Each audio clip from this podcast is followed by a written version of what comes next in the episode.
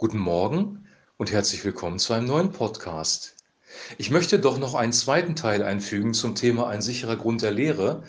Und dieser Teil hat äh, mit der Frage zu tun, warum wir uns überhaupt mit alten Schriften befassen. Warum lesen wir das Neue Testament? Warum lesen wir äh, den Bericht von Lukas? Wir haben noch eine Kirchengeschichte, wir haben noch eine Tradition in unserer Kirche, die sich sehr weit zurückverfolgen lässt.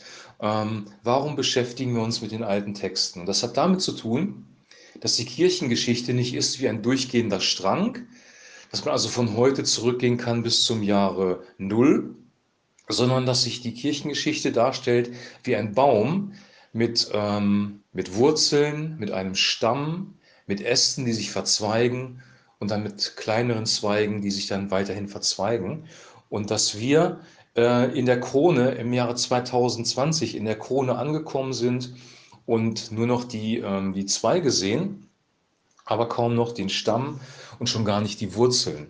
In unserer, ähm, in unserer Liturgie, in unserer Historie, in unserer Tradition, die wir in unserer aktuellen Kirche gerade haben. Ich möchte aufzeichnen, warum das so ist. Ähm, die katholische Kirche oder die Lehre der katholischen Kirche besagt ja, dass die katholische Kirche oder besser gesagt, dass die Päpste die direkten Nachfolger von Petrus sind, dass es eine durchgehende Entwicklung gab und dass man letzten Endes das Papsttum zurückführen kann auf Petrus. Das ist aus folgendem Grund nicht richtig. Die katholische Kirche ist nämlich erst im Jahre 1054 durch die große Ost-West-Spaltung entstanden.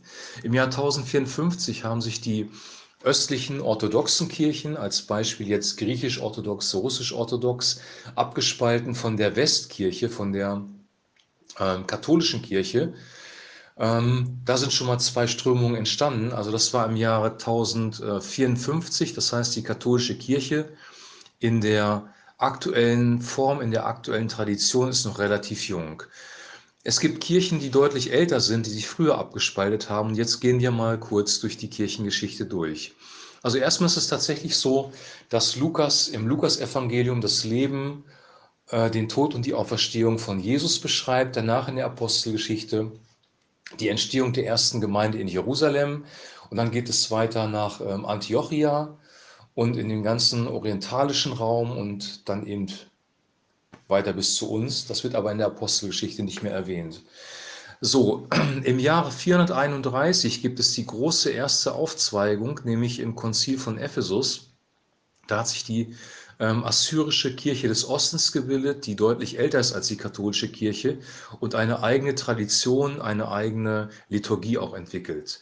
Diese Kirche ist einen anderen Weg gegangen als der Rest der Kirche. 20 Jahre später, beim Konzil von Chalcedon, äh, fand die nächste Aufsplitterung statt. Da sind die orientalisch-orthodoxen Kirchen entstanden. Da möchte ich mal so äh, die armenische Kirche oder die koptische Kirche als Beispiel nennen. Die koptische Kirche ist sehr bekannt, weil es sie auch in Deutschland gibt, ähm, ist entstanden in Ägypten und ist heute auch sehr lebendig. Ähm, und dann, wie gesagt, 1054 die ähm, Aufspaltung in katholische, also westlicher Ritus, orientalischer Ritus, katholische Kirche auf der einen Seite und östliche Orthodoxie auf der anderen Seite. Von der katholischen Kirche haben sich äh, durch die Reformation im 16. Jahrhundert die Anglikaner abgetrennt.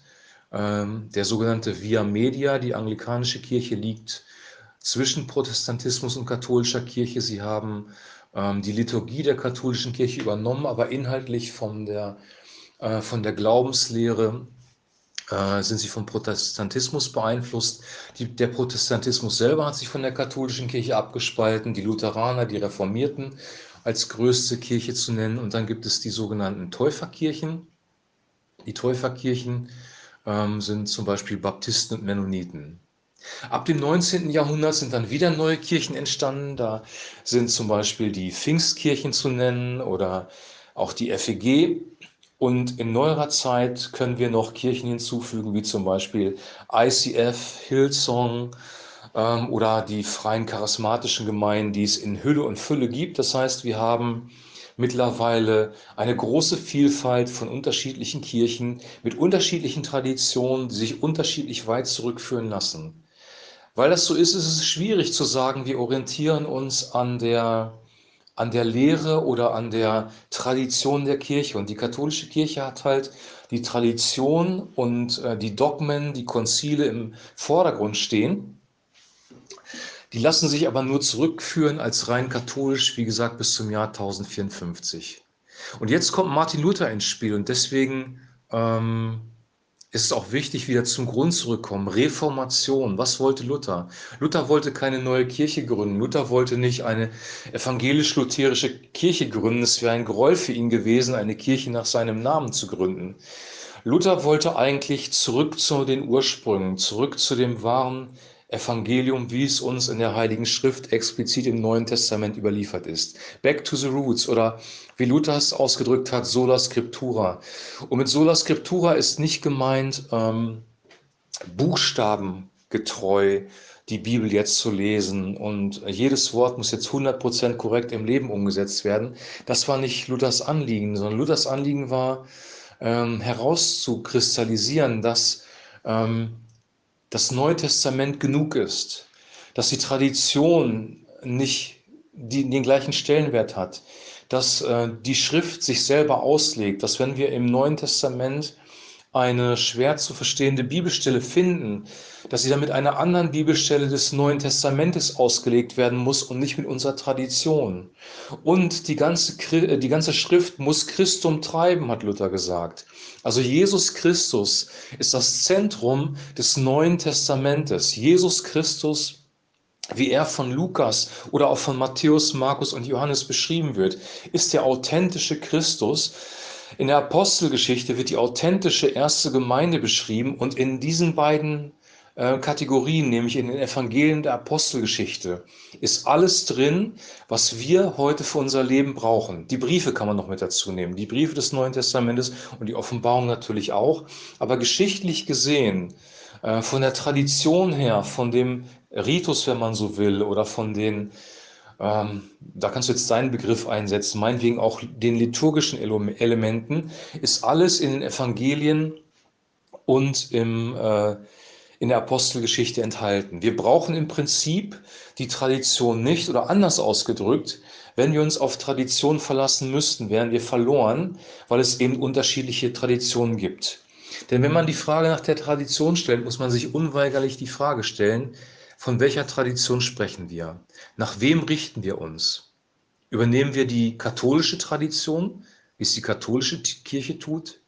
Übernehmen wir die der, der östlichen Orthodoxie, der griechisch-orthodoxen Kirche, der russisch-orthodoxen Kirche, die genauso alt sind wie die katholische Kirche? Oder nehmen wir gar die orientalische Tradition, die viel älter ist, die über 500 Jahre älter ist als die Tradition der katholischen Kirche? Oder nehmen wir die der assyrischen Kirche des Ostens? Bei Tradition ist es nämlich immer so, welche Tradition übernehmen wir? Wir haben unsere Tradition in Deutschland. Jemand, der in ähm, Südafrika aufgewachsen ist, hat eine andere Tradition. Ein Amerikaner hat eine andere Tradition. Ein Italiener hat eine andere Tradition. So wie sich die Menschheitsgeschichte selber äh, verzweigt hat, wie unterschiedliche ähm, Kulturen entstanden sind und diese Kulturen sind gut und diese Kulturen müssen auch nicht zwangsläufig vermischt werden. Dieser Gedanke, die ganze Welt müsste eine Kultur haben und diese Kultur müsste, unsere, müsste unserem deutschen Denken entsprechen, die war schon zur Zeit des sogenannten tausendjährigen Reiches falsch, weil das immer in Unterdrückung führt. Kulturen haben ihren Wert. Ein Italiener darf, muss ein Italiener sein dürfen. Der Deutsche muss ein Deutscher sein dürfen. Der Afrikaner muss ein Afrikaner sein dürfen mit seiner Kultur. Aber hier im Sinne von christlichen Glauben geht es nicht um menschliche Kultur, sondern geht es um das offenbarte Wort Gottes. Und deswegen ist es eine andere Kategorie und wir müssen wirklich wissen, was hat Jesus wirklich überliefert? Was haben die Apostel wirklich überliefert? Wie hat die erste Gemeinde wirklich ausgesehen? Und die einzige zuverlässige Quelle, weil wir halt diese vielen verschiedenen Kulturen haben, ist das Neue Testament.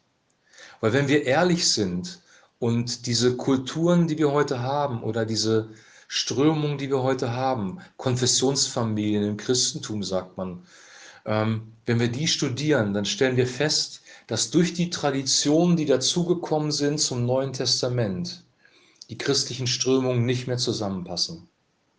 Katholische und evangelische Kirche passen vom Glaubensverständnis nicht mehr zusammen. Die Täuferkirchen sind noch weiter weg. Die assyrische Kirche des Ostens kann man nicht verbinden mit den Anglikanern, weil sie eine komplett unterschiedliche Lehre haben.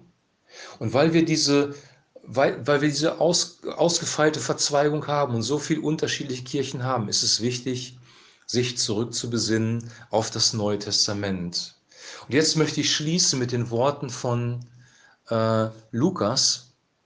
So habe ich's für gut gehalten, nachdem ich alles von Anfang an sorgfältig erkundet habe, es für dich, hochgeehrter Theophilus, in guter Ordnung aufzuschreiben, damit du den sicheren Grund der Lehre erfährst, in der du unterrichtet bist. Ich wünsche dir, liebe Hörerin, dir, lieber Hörer, und ich wünsche auch mir, dass wir uns zurückbesinnen auf den sicheren Grund. Und der einzige sichere Grund sind die Evangelien, ist die Apostelgeschichte, ist das Neue Testament. Ich wünsche dir jetzt einen super gesegneten Tag. Genießt deinen Kaffee und morgen starten wir wirklich mit der eigentlichen Geschichte. Shalom